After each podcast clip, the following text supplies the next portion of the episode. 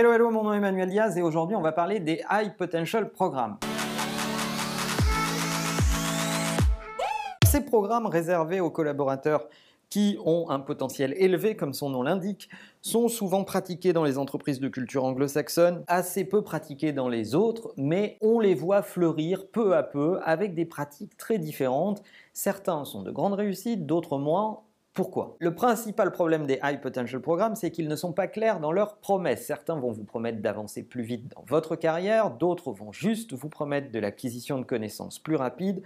Bref, tout ça n'est pas très clair et c'est ce qui crée souvent un malaise de confiance entre le programme et ceux qui y participent. Personnellement, je pense que les High Potential Programmes sont indispensables. On ne va pas se mentir, dans une équipe, il y a des gens qui ont plus de potentiel que d'autres. Ce qu'il est important de noter pour qu'un High Potential Programme fonctionne de mon point de vue, c'est qu'il doit concerner tous les collaborateurs de l'entreprise, pas que le management et pas que le business. Ça serait une facilité de dire on va mettre dans ce programme que des gens qui ont un impact sur le business ou que des gens qui ont un impact sur les équipes. Non, ces programmes peuvent concerner les experts, la technologie, l'intendance, euh, etc. Ça doit pouvoir concerner tout le monde. Deuxièmement, c'est pas l'amical des anciens qui va se taper l'andouillette au resto du coin.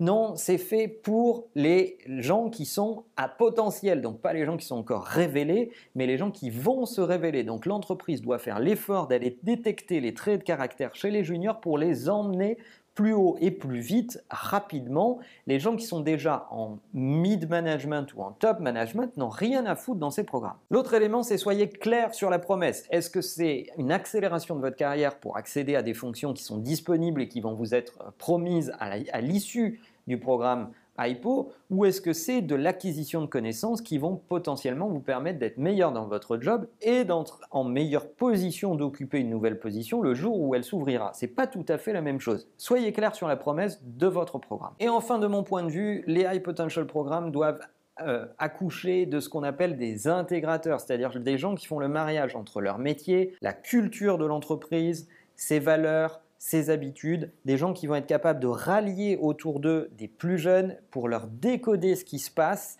et leur transmettre les bonnes habitudes. Eh bien, ces gens-là, ils doivent devenir de bons intégrateurs de l'entreprise et pour cela, le fait qu'ils soient dans un high potential programme leur permet d'accélérer leur potentiel d'intégration à plus grande échelle. Donc un bon high potential programme de mon point de vue, c'est pas forcément une promesse de poste même si ça peut y mener, mais c'est l'occasion d'être plus vu, plus remarqué, plus challengé dans vos fonctions. Est-ce que dans votre entreprise il y a des high potential programmes? Comment sont-ils pratiqués?